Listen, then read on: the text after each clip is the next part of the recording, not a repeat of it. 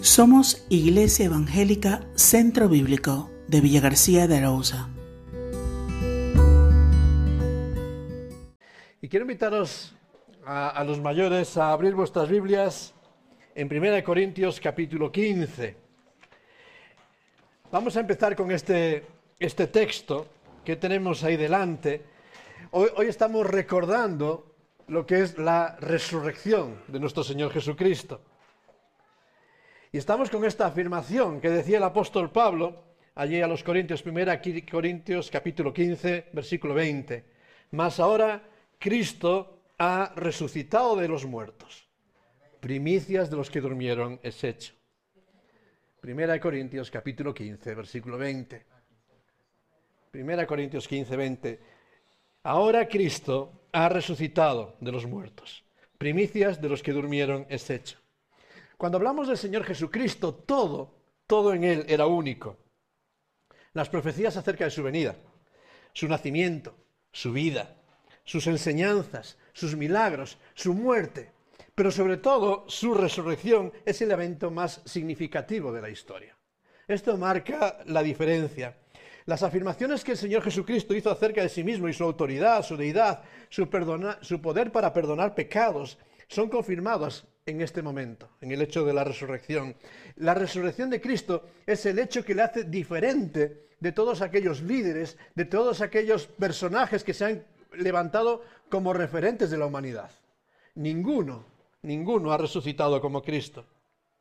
Desde el escepticismo de nuestras sociedades se afirma que creer en, un Cristo resucitado no es más que un acto de fe ciega, no es más que algo frágil, débil y sin sentido.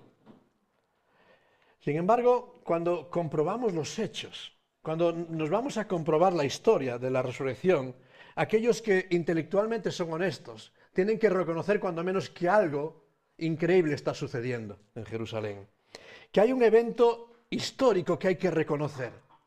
Quizás los escépticos no lo pueden explicar, van a buscar todo tipo de argumentos, pero el evento de la resurrección se sustenta sobre pruebas irrefutables. Son muchas las personas que encuentran en la resurrección de Cristo una piedra de tropiezo para la fe. Muchos, muchos judíos, sobre todo los saduceos, lo negaban como axioma, no creían en ella. Los gnósticos de los tiempos del primer siglo y también esos que proliferan en nuestros días, la atacan como algo increíble, algo inaceptable.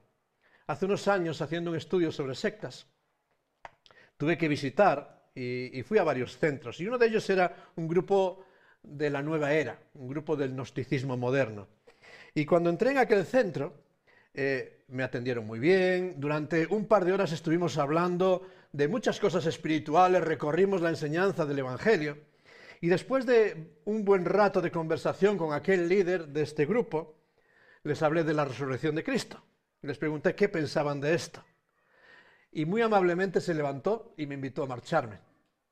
Porque la resurrección era un tema tabú, un tema que ponía una piedra de tropiezo para ellos. Ellos me hablaban de una resurrección mística, espiritual, como unas lecciones, cuando les empecé a hablar de que la Biblia nos habla de una resurrección física, corporal, tangible. No, mira, vete. Ya no quisieron ni razonar, no quisieron argumentar, amablemente dijeron, es tiempo de acabar la conversación. Eso nos lleva, incluso para muchos en nuestros días, que, hablan de la resurrección como una debilidad en el cristianismo. Sin embargo, cuando sinceramente nos paramos delante de la resurrección, tenemos que ver que no hay ninguna explicación para la tumba vacía si no es la obra de Cristo. ¿Cuáles son las evidencias que tenemos de la resurrección? Si os preguntase, seguramente todos me podíais dar más de una evidencia. Os voy a mencionar seis, sencillamente, para, para esta mañana. En primer lugar, una evidencia son los anuncios del propio Señor Jesucristo. Allí en Mateo, capítulo 16, 21, y tenemos muchas otras citas en el Evangelio, eh, habla del Señor Jesucristo que desde entonces comenzó a declarar a sus discípulos que le era necesario ir a Jerusalén, padecer mucho, ser muerto y resucitar al tercer día. Fíjate, esto se lo estuvo diciendo durante su ministerio el Señor Jesús a sus discípulos. De una forma u otra les iba a decir, voy a resucitar. Ellos no lo entendieron. Para ellos la resurrección era una locura. Eran escépticos, eran incrédulos. Ponte tú en su piel y en sus sandalias. Y que venga alguien, por mucho que le amas, y te diga, no os preocupéis, voy a morir, voy a padecer, pero a los tres días voy a resucitar. ¿Cómo actuarías tú? Pues igual que aquellos discípulos seguramente. Sin embargo, ellos lo guardaron en su corazón y después de que Jesús resucitó, dijeron, ya nos lo había dicho. Creyeron las palabras de Jesús no antes, sino después de que vieron a Jesús resucitado. Sin embargo, Jesús estaba anticipando lo que iba a suceder. En segundo lugar, podemos ver los hechos históricos. Una tumba que quedó vacía. Un lienzo cuidadosamente cuidado con detalle en su lugar. Si alguien va a robar el cuerpo, no se preocupa de dejar los lienzos bien colocados, sino que lo desbarata y como quede todo por allí. Una tumba con una piedra de cerca de una tonelada que tenía que ser rodada. Una piedra que a ver cómo la movías sin hacer ruido. Una tumba que estaba sellada con el lacre del emperador y que romper ese sello significaba la pena de muerte. Una guardia de élite del ejército romano custodiando aquel sepulcro. Un cuerpo que nunca fue encontrado. Un cuerpo que nadie afirmó haber robado. Una tumba que nunca pudo ser llenada. Realmente hay muchos argumentos y explicaciones, pero la tumba sigue vacía. Y el sepulcro sigue ahí. Podemos hablar también de las diferentes apariciones de Jesús. Diferentes momentos en que Jesús, el Jesús resucitado, fue apareciéndose a diferentes personas. Ese mismo domingo, ese mismo primer domingo, a María en el, en el jardín se le apareció. Se le apareció en el camino de Maús, a aquellos dos que iban alejándose de Jerusalén, y empezó a confrontar y enseñarles todas las cosas que les había enseñado. Apareció a los once discípulos cuando estaban encerrados en su sala, en la sala del aposento alto, y comió con ellos. No era un espíritu, comió con ellos. Y aquel que le apareció le dijo, tocad, tocad mis heridas, tocad mi cuerpo. No era un espíritu, no era una visión, era alguien tangible, era alguien real. Se apareció a más de 500 personas al mismo tiempo. Algunas personas nos hablan de que podía haber sugestión en algunos individuos, que María estaba sugestionada, que los 11 estaban sugestionados, pero ¿cómo hablas de 500 personas sugestionadas al mismo tiempo? personas que cuando los apóstoles escriben sus cartas y escriben los evangelios, aún vivían. Y podían decir, eso que decís es falso. Yo estaba allí, no ocurrió. Sin embargo, nadie lo dijo. Podemos pensar también como evidencia en la fe transformada de los discípulos. Aquel grupo de once que acobardado vivía la escena de la cruz a lo lejos aquellos once que se alejaban de Jerusalén y que se encerraban en sus sepulcros, aquellos que volvieron a sus artes de pesca, aquellos que estaban acobardados por lo que había sucedido con su maestro, ahora, después de, haber encontrado, de haberse encontrado con Jesús, salen para ser los que trastornan el mundo entero. Aquellos que cambiaron y trastornaron el entorno, aquellos que expusieron su vida, que perdieron su vida por, por creer Perdieron su vida por hablar de un Cristo resucitado, que sufrieron martirio y no tuvieron temor. ¿Qué explica ese cambio de acobardados a valientes si no era algo real? Nadie muere por un sueño y una fantasía, sino por un hecho convincente. Estaban convencidos. Podemos hablar de la extensión de la iglesia del crecimiento de la iglesia. El primer mensaje de la época apostólica, aquel que predica Pedro en Hechos 2, está basado en la resurrección de Cristo como, como cenit. Y nos dice la escritura allí en, en Hechos 2.41 que en ese día se añadieron a la iglesia como 3.000 almas. 3.000 almas que realmente fueron impactados por un ministerio como por un mensaje que era revolucionario, que era radical, personas muy cercanas a aquel primer suceso, no podían negarlo. Sin embargo, ese suceso transformó sus vidas. Y la iglesia creció, la iglesia se fortaleció, la iglesia se extendió. Y hoy en día menos, pero sigue extendiéndose, porque creían la resurrección. Pero también podíamos hablar de testimonio de miles de vidas y de cientos de millones de vidas transformadas a través de los siglos por el poder de la resurrección. Personas que han sido liberadas de adicciones, personas desatadas de sus desesperanzas, personas levantadas de sus lechos de dolor y de enfermedad, personas transformadas, matrimonios restaurados, vidas levantadas, la prueba concluyente de que Jesucristo se levantó del sepulcro es que Jesucristo sigue obrando. Los milagros que hizo en la tierra de Palestina sigue obrándolos en el día de hoy. Y muchos de los que estamos aquí podíamos dar testimonio de cómo el Señor Jesucristo ha obrado en, en nuestras vidas. De formas insospechadas, de formas increíbles. Pero esto lo hace un Cristo vivo. No un personaje de ficción, sino un Cristo que sigue trabajando de formas que no podemos comprender. A veces escuchando un mensaje. Dice, ¿quién me está hablando? A veces en las horas más oscuras de nuestra vida escuchas esa voz que te transforma. A veces en momentos de debilidad y desesperanza sientes esa mano que te levanta. A veces cuando ya no sabes cómo seguir, ves esa luz que te ilumina el camino. Es Cristo por medio de su Espíritu Santo que sigue trabajando en el día de hoy. Cristo no está muerto. Como cantamos muchas veces, podemos decir que Él está vivo. Ahora, si Cristo ha resucitado, ¿cuáles son las implicaciones? ¿Por qué es importante que recordemos, que celebremos y que pensemos en la resurrección? ¿Qué implicaciones tiene el hecho de que Cristo ha resucitado? Cinco, muy rápidamente os quería decir. En primer lugar, el hecho de la resurrección confirma que Jesús es quien dijo ser. Hemos dicho como primer argumento de la resurrección las, las enseñanzas del propio Señor Jesucristo. Él dijo que iba a resucitar. Si no hubiese resucitado, sería un mentiroso. Y si quedaba en entredicho una parte de su mensaje, todo su mensaje quedaba en entredicho.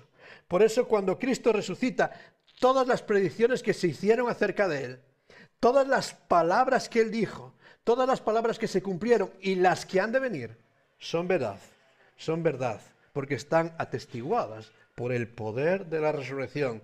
La resurrección nos demuestra la veracidad y la validez de Cristo y todas sus enseñanzas. La resurrección nos demuestra la deidad del Señor Jesucristo. No simplemente Jesús como un buen profeta, no simplemente Jesús como un buen maestro, no Jesús como un líder de moral, no Jesús como nos lo pintan hoy en día como un revolucionario.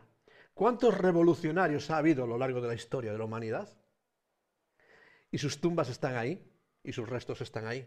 ¿Cuántos profetas ha habido y hay en el día de hoy, en la historia de la humanidad? Y sus sepulcros están ahí y llenos de sus huesos secos. Sin embargo, Cristo se levanta y nos dice el apóstol Pablo, Romanos capítulo 1, versículo 4, que fue declarado, fue declarado Hijo de Dios, recibe la dignidad de Dios mismo con poder por la resurrección de entre los muertos. En ese momento de la resurrección descubrimos que Cristo es más que un ser humano normal. Es Dios mismo, encarnado. Tercer lugar, la resurrección nos revela el poder de Jesús para perdonar pecados. Vamos a hablar un poco más de esto en un momento, pero en 1 Corintios capítulo 15, en el versículo 17, el apóstol Pablo dice que si Cristo no resucitó, nuestra fe es vana y aún estamos en nuestros pecados. Porque aquel que afirma que tiene poder para perdonar pecados, si sucumbe al efecto del pecado que es la muerte, ¿qué poder tendría? Pero Cristo venció la autoridad y el poder de la muerte. Y por eso el apóstol Pablo va a terminar diciendo, sorbida es la muerte con victoria. La muerte, el gran aguijón del pecado, desaparece de la historia. Porque las consecuencias del pecado, los lazos del pecado son rotos por Cristo al resucitar de entre los muertos, asegurando el perdón y la vida eterna a todos los que aceptan el regalo de la salvación. Y lógicamente, la resurrección nos señala que Jesús tiene poder sobre la muerte. Poder total. Me encantan las palabras del apóstol Pablo en Romanos 6:9. Dice allí, sabiendo que Cristo, habiendo resucitado de los muertos, ya no muere. ¿Sabes? Antes de Cristo otros resucitaron. Lázaro, poco antes, pero Lázaro volvió a morir el hijo de la viuda de Naín. En tiempos de Eliseo había habido resurrecciones. ¿Sabes? Hay personas que de una forma sorprendente y no sabemos explicar cómo se levantaron de la muerte por el poder de Dios. Pero volvieron a morir. Sin embargo, Jesús nos dice el apóstol Pablo, ya no muere y termina diciendo una frase contundente, Romanos 6.9, la muerte no se enseñorea más de él. La muerte no tiene autoridad sobre Cristo, no tiene poder ni dominio sobre él. La resurrección es la victoria de Cristo sobre el postrer enemigo. Pero al mismo tiempo es también para nosotros nuestra victoria sobre la muerte. Y dice el, apóstol Pablo en Efesios capítulo 2, juntamente con Él nos resucitó. ¿No te parece maravilloso? Que vivimos tan atemorizados por la muerte y aquellos que creemos en Cristo, juntamente con Cristo, tenemos victoria sobre la muerte. Tenemos esperanza más allá de la muerte. ¿Por qué? Porque somos inmortales. No, porque nuestro cuerpo finito sí es mortal, pero en Cristo aquel que derrotó a la muerte, aquel que la muerte no se enseñorea sobre él, tenemos victoria sobre la muerte. Nos resucitó y nos hizo sentar en los lugares celestiales con Cristo Jesús. Gran victoria. En Cristo, en último lugar, tenemos la derrota definitiva del pecado. La derrota definitiva del pecado. Desde el mismo momento en que el ser humano cae allí en el huerto de Edén, desde el mismo momento de la caída se desata una guerra cósmica entre el diablo y Dios. El diablo intenta destruir toda la obra de Dios, engaña, pervierte, miente, destruye, confunde, insta a todo tipo de inmoralidad. Intenta destruir todo lo que Dios hizo bueno. Intenta destrozar y destruir el reino de Dios en la tierra. Y Satanás debió de haber pensado que en aquel momento de aquel viernes aquella oscura noche en la cruz había conseguido la gran victoria. He derrotado al Mesías, he derrotado al Hijo de Dios. Pero fue el error de cálculo más grave de la historia. La cruz no fue la derrota, sino fue el triunfo del cielo. La cruz fue el triunfo del plan de Dios. Y con la resurrección, el poder del pecado y la muerte quedaron para siempre destrozados. Porque Cristo vive. Porque Cristo ha resucitado no hay razón para temer. No hay razón para temer a Satanás. Ya ha sido derrotado. No hay razón para tener a la muerte. Ya ha sido derrotada. Porque Cristo vive. ¿Es verdad que vive? Y si Cristo vive, ¿quién te puede derrotar? Y si Cristo vive y si confías en el Cristo vive, ¿quién te puede vencer? ¿Y quién te, puede apartar del amor de Dios que es en Cristo Jesús? ¿Y quién te puede despojar de la herencia que tienes en Cristo Jesús? No depende de ti, depende de Cristo que vive por cada uno de nosotros. Ahora, el apóstol Pablo también nos hace una pregunta que a veces es inquietante. Vale, sí, pero es que hay muchas personas en nuestros días que sí, todo esto muy bien, pero nos niegan la resurrección y a veces entramos en la duda. ¿Qué ocurre si no hay resurrección? ¿Y si no hubiese resurrección? Muy fácil la respuesta, ¿verdad? Mira la desesperanza del mundo en el que vivimos. La desesperanza de millones de personas entregadas a la búsqueda del placer, a la búsqueda de soluciones y de respuestas que no le llevan a ningún lado más que al aumento de la necesidad de el uso de ansiolíticos, antidepresivos y todo tipo de estrés por solucionar su vida. La vida sin esperanza, si no hay resurrección. ¿Pero qué implicaría para el pueblo de Dios que no hubiese resurrección? Nos dice el apóstol Pablo en 1 Corintios capítulo 15 varias cosas. Nos dice en primer lugar, 1 Corintios capítulo 15, versículo 12, si Cristo no hubiese resucitado, ¿para qué este debate de si hay resurrección o no hay resurrección?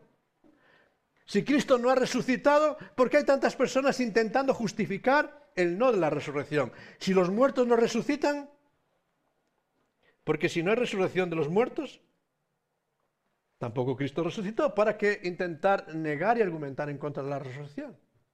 Sin embargo, hay necesidad de justificarlo. Aquellos eh, eh, agnósticos, aquellos gnósticos del primer siglo, que negaban la resurrección, corporal, ante el énfasis de los cristianos en predicar un mensaje de la resurrección, tuvieron que buscar argumentos. Y empezaron a hablar de que sí, podía haber una resurrección espiritual, algo místico, algo anecdótico y algo ilustrativo. Sin embargo, el mensaje de los cristianos era, eso no es la verdad.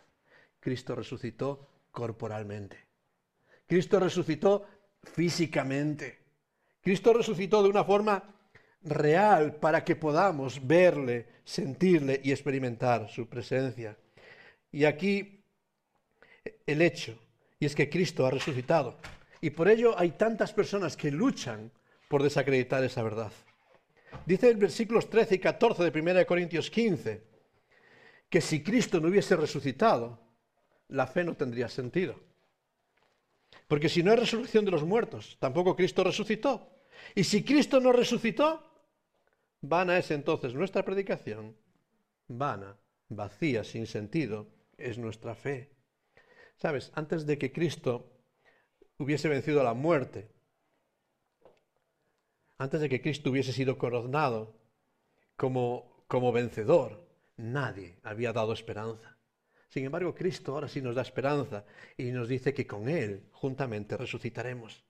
Nuestra fe se cimienta en la victoria de Cristo sobre la muerte y si Cristo no ha resucitado, nuestra fe no tiene base, no tiene condición. Y por eso Pablo afirma que si Cristo no se hubiese levantado de los muertos, nuestra fe no tendría sostén. Pero qué bueno saber, es saber. Qué bueno saber en esta mañana que nuestra fe es verdadera y descansa sobre un fundamento firme. Cristo sí ha resucitado. Cristo sí vive. Cristo ha vencido la muerte y eso nos da esperanza. Si Cristo no hubiese resucitado, dice el apóstol Pablo, también ahí en 1 Corintios capítulo 15, versículo 15, seríamos mentirosos. Seríamos unos testigos falsos. ¿Y sabes lo que nos diferencia a los cristianos de otros grupos y otros movimientos y otras filosofías y religiones de nuestros tiempos?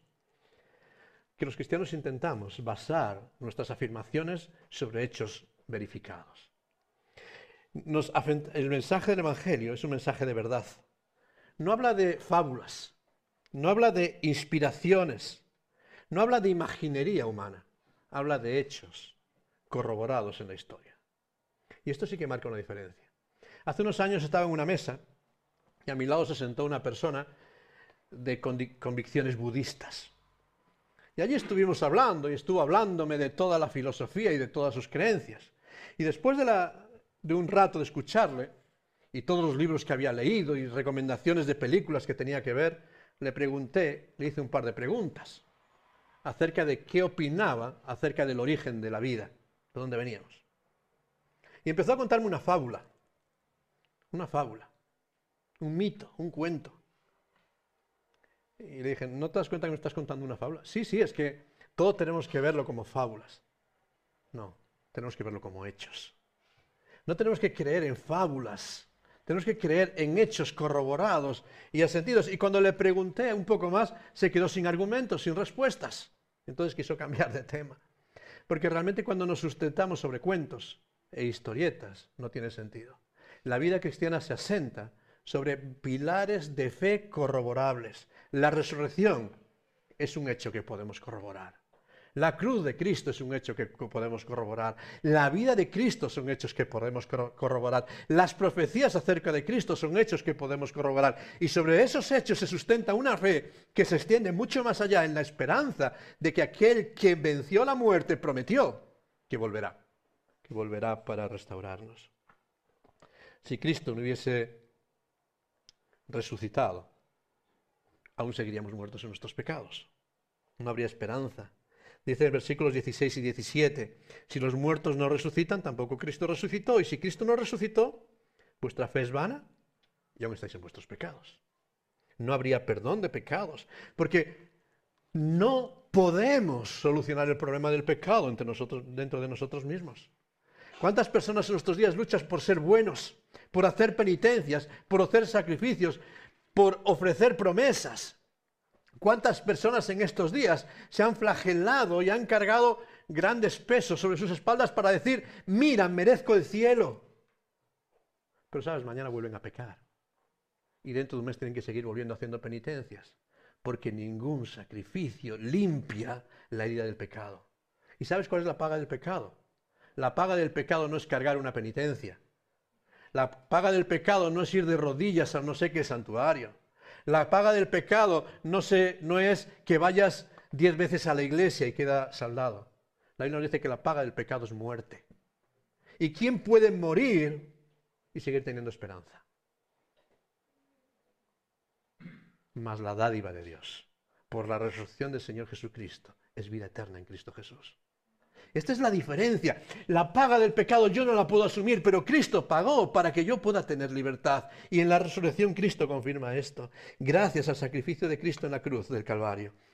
Gracias a su victoria sobre la muerte en la resurrección, nosotros podemos hoy recibir el perdón de pecados por la fe y ser libres de la condenación eterna. No por ninguna otra forma. ¿Tienes el perdón en esta mañana? ¿O sigues intentando ganar el cielo? Si estás intentando ganar el, cielo por tus esfuerzos, voy a ser un, profeta de estos malos. Lo siento, estás condenado al infierno. Sin embargo, si por la fe vienes a Cristo, aceptas el sacrificio y aceptas su victoria en la, en la resurrección, tendrás perdón de tus pecados. Fíjate la diferencia. No es lo que tú haces, es lo que Cristo ha hecho por ti. Eso marca la historia. Y sin Cristo no hubiese resucitado, no solo seguiríamos en nuestros pecados, sino que seguiríamos sin esperanza. Sin esperanza. Porque si Cristo no resucitó, versículos 18 y 19, los que durmieron en Cristo perecieron. Hmm. Y si en esta vida solamente esperamos en Cristo, somos los más dignos de conmiseración, conmiseración de todos los hombres, porque no habría esperanza. No solo moriríamos, sino que no tendríamos esperanza de vida eterna. Sin embargo, sabes, el mensaje de la Biblia es totalmente contradictorio. No dice en Daniel 12.2, un texto que conocemos muy bien, ¿verdad? El apóstol ya dice allí en lo antiguo, el profeta, perdón. Daniel capítulo 12, versículo 2. En medio de todas sus enseñanzas, dice, muchos de los que duermen en el polvo en la tierra serán despertados. Unos para vida eterna, otros para vergüenza y confusión perpetua. ¿Sabes?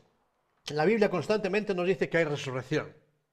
Resurrección de la muerte. Y al final, tal como lo confirma el Señor Jesucristo en Juan capítulo 5, versículos 28 y 29, todos vamos a resucitar para enfrentar el destino que nos aguarda cada uno sobre la base de nuestra fe. No de nuestras obras, ¿eh? sino sobre la base de nuestra fe.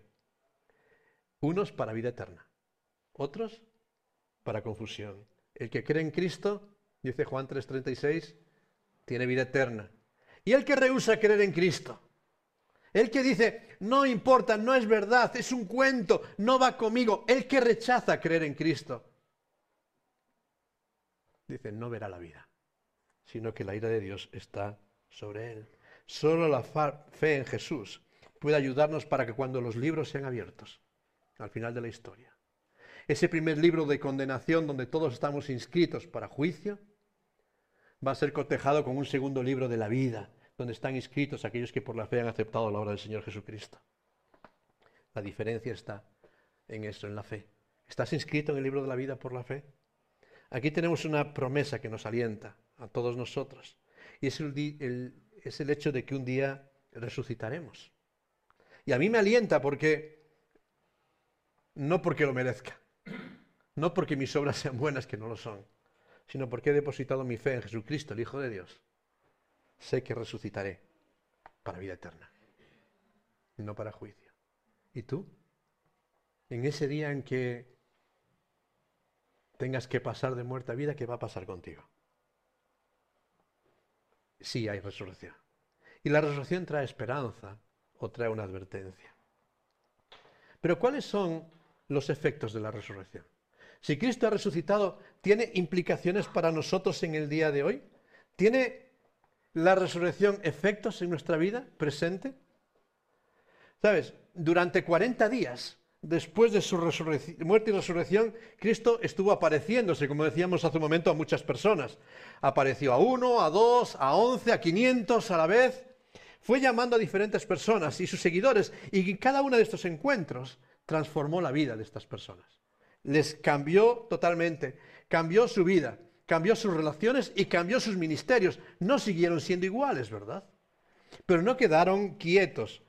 En una ocasión, fíjate, y de esto no vamos a pararnos mucho porque Kiko nos ha estado hablando en las últimas semanas, Jesús se paró con once de sus discípulos. No estaba Judas, ¿verdad? El que le había traicionado. Y allí en el monte de Galilea les encargó tras la resurrección, id por todo el mundo. Les dice, llevad el mensaje del Evangelio a las naciones. Más tarde el libro de Hechos, en el capítulo 1, nos habla allí en el Monte de los Olivos, donde Jesús le dice, esperad que venga sobre vosotros el Espíritu Santo y me seréis testigos en Jerusalén, Judea, Samaria y hasta los confines de la tierra. Hechos capítulo 1, versículos 4, 5, 8. Y después Jesús se elevó hacia el cielo y desapareció en las nubes, pero dejó a los discípulos con un encargo tremendo, un encargo que cumplieron, poniendo en juego sus vidas entregándose para llevar el Evangelio hasta el fin de la tierra. Y completando su misión, Cristo ya fue exaltado. Sabes, la resurrección de Cristo nos ubica con el evento más revolucionario de la historia, pero el evento que cambia realmente y transforma cada una de nuestras vidas. Nos hace pasar de gente sencilla a gente que trastorna el mundo entero. Por eso me parece que hoy necesitamos volver a redescubrir la, resurrección. Porque, ¿sabes? Aquellos primeros creyentes, decíamos en Hechos capítulo 17, versículo 6, dice que llegaban a las ciudades y dicen, esos que están revolucionando el entorno, porque han descubierto la resurrección. Y hoy nosotros trastornamos el entorno o el mundo nos trastorna a nosotros. ¿Cuál es la diferencia entre aquellos primeros cristianos y los cristianos 20 siglos después? Quizás que ellos creían en el poder de la resurrección. Fíjate, el impacto y los efectos de la resurrección es un llamado a ser testigos ahí donde estamos y hasta lo último de la tierra y no podemos callar ese mensaje. Porque nuestra vida no tiene sentido más que anunciar la gloria de aquel que transforma vidas, de aquel que se levantó de los muertos, de aquel que nos lleva esperanza. En un mundo sin esperanza, transmitir la esperanza de la resurrección. Ese es nuestro reto. La resurrección de Cristo debe de suponer un tremendo impacto en nuestro servicio cristiano. Realmente nos llama a ser siervos. ¿Sabes? 1 Corintios capítulo 15, yo te invito a que lo leas con calma, porque es un pasaje que se centra en la victoria de Cristo por medio de la resurrección. Pero ¿sabes cómo termina 1 Corintios capítulo 15? El versículo 58. Sí que lo sabéis, ¿verdad? Es un versículo que sabemos de memoria. Dice, en base a todo eso, Así que si podemos dar gracias a Dios porque nos da la victoria por medio de nuestro Señor Jesucristo, así que, hermanos míos, amados, estad firmes y constantes, creciendo en la obra y en el servicio del Señor siempre, sabiendo que vuestro trabajo en el Señor no es en vano. El efecto de la resurrección es que el cristiano, aquel que ve que Cristo ha muerto en la cruz por él, aquel que ve que Cristo ha vencido la muerte, aquel que ve que no hay ataduras, es decir, Señor, aquí estoy, ¿qué quieres que yo haga? Señor, no puedo vivir sin servirte a ti, en ponerte a ti en primer lugar. Sabes, el hecho de saber que Cristo ha resucitado tiene que mantenernos firmes y constantes, perseverantes. Y esto puede suponer lucha, ¿verdad? Firmes y constantes en medio del sufrimiento en medio de la persecución, en medio de los peligros, por amor a Cristo, pero siguiendo el camino que él emprendió, ¿verdad? El mismo camino que Cristo siguió. Y al igual que miles de personas a lo largo de la historia, quienes gustosamente cambiaron sus vidas terrenales por la vida eterna, esperando en la promesa de la resurrección, el pueblo de Dios hoy debemos aferrarnos a la promesa de Dios para servirle en medio de tiempos hostiles y no nos podemos callar. Y en tercer lugar, la resurrección tiene efectos en que nos llena de esperanza. En medio de la adversidad, gozosos en la esperanza. Ese es nuestro lema, nuestra realidad. La, la resurrección es una victoria, una victoria triunfante y gloriosa para cada creyente. Jesucristo quien murió, Jesucristo que fue sepultado, Jesucristo resucitó al tercer día, de acuerdo con las escrituras. Es verdad. Pero sabes, Jesucristo no resucitó para quedarse lejos. La escritura dice, volverá. Y cantamos muchas veces, Él volverá. Volverá nuevamente y volverá a recoger a su iglesia. Y volverá a recoger a aquellos que han depositado la fe en Él como Señor y Salvador, y volverá a buscarte, y volverá a buscarme, y volverá para tomar este cuerpo de corrupción y transformarnos, recibiendo cuerpos glorificados. ¿Cómo serán? No lo sé. Pero sé que serán cuerpos sin dolor, sin cargas, sin tristeza, cuerpos conforme a la resurrección. Quiero terminar con esta afirmación. Vivimos hoy en día necesitados de un Cristo resucitado. ¿Necesitamos recuperar esta convicción? Yo creo que sí. Necesitamos redescubrir en nuestra sociedad quién es Jesús. ¿Quién es el Jesús de la Biblia? El Jesús de gloria, de poder, el Jesús que ni la muerte le puede retener. Necesitamos recuperar para nosotros lo que supone aceptar el sacrificio del Señor Jesucristo en nuestro favor. ¿Qué significa aceptar a Cristo como Salvador? Pues significa que somos perdonados de todos nuestros pecados, pasados, presentes y futuros. Perdonados por el único que puede perdonar pecados.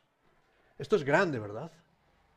Pero significa aceptar a Cristo no solo que somos perdonados, sino que tenemos que aprender a vivir siendo perdonados, perdonándonos.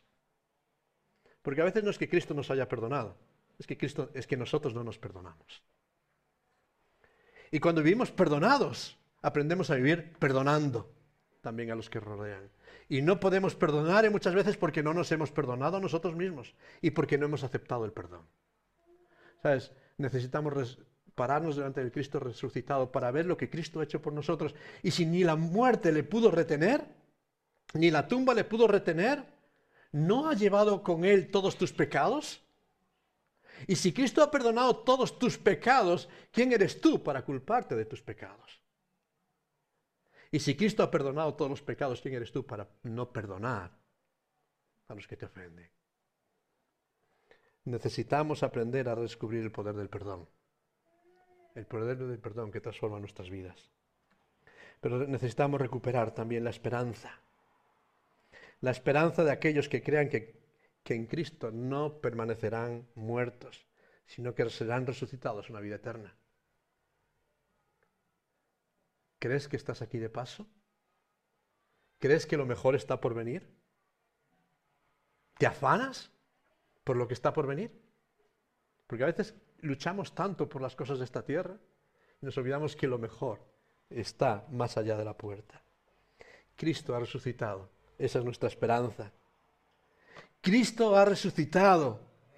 Ese es nuestro estímulo para servirle y no quedarnos quietos. Cristo ha resucitado. Y ese tiene que ser nuestro premio para proclamarle. ¿Estás dispuesto a aceptarlo? Vive la resurrección gozoso en la esperanza, sufrido en la tribulación, constante en el servicio, constante en el testimonio a aquellos que te rodean. No te olvides en estos días. Cristo ha resucitado y ha resucitado para que tú también resucites y ha resucitado para que tú también puedas servirle. Que el Señor os bendiga en esta mañana y que realmente llevemos esta frase con nosotros en este día. Cristo ha resucitado de entre los muertos. Y Él hoy vive. Él hoy vive. ¿Vive en ti? Si no ha resucitado en tu corazón, si aún sigues atado por las cadenas del pecado, que hoy sea un día en que puedas decir, Señor, toma mi pecado, toma mi corazón, toma el control de mi vida, porque sé que tú eres el único que ha vencido a la muerte. Vamos a terminar con un momento de oración y después os invito a que nos quedemos un rato para compartir juntos un tiempo de ágape, de, saludarnos con calma. Hay un pequeño aperitivo, no una comida, un aperitivo, para compartir juntos y celebrar ese tiempo de comunión. Pero sobre todo donde también podamos celebrar y recordar y hablar entre nosotros y estimularnos los unos a los otros, diciendo que Cristo ha resucitado. Vamos a, orar.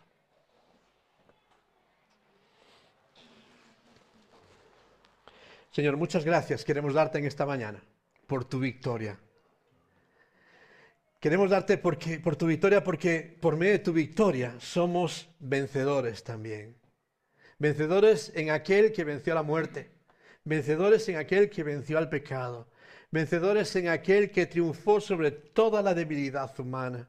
Vencedores en aquel que llevó sobre su cuerpo en el madero nuestras enfermedades, nuestros dolores, nuestras transgresiones. Señor, queremos alabarte, queremos honrarte y glorificarte en este día. Y en verdad queremos pedirte, Señor, que nos ayudes a cada uno a vivir bajo el poder de tu resurrección. Porque tú has resucitado, nosotros resucitaremos. Pero porque tú has resucitado, nosotros tenemos un ministerio que cumplir en este tiempo. Servirte y proclamarte durante todo el tiempo de nuestras vidas. Enséñanos, Señor, a llevarlo con pasión, a cumplirlo con total convicción en nuestros días. Gracias, Señor, por la hermandad también que nos das, de formar parte de una familia con una misma esperanza, no en lo que nosotros somos, sino en lo que tú eres, no en lo que nosotros podemos lograr, sino en lo que tú has logrado por nosotros. Señor, que a ti sea toda la honra, toda la gloria y toda la alabanza en esta mañana. Y sobre todo tu pueblo, sobre cada uno de nosotros, derrama la bendición de tu Espíritu. Acompáñanos en esta semana.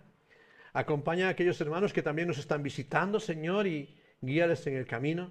Y que en verdad juntos, como tu pueblo, podamos en todo lugar y ahí donde nos tienes, ser instrumentos de gloria para nombre tuyo. Te lo pedimos a ti, Señor, y te damos muchas gracias en el santo y bendito nombre de tu Hijo, nuestro Señor Jesucristo. Amén. Que el Señor los bendiga mucho.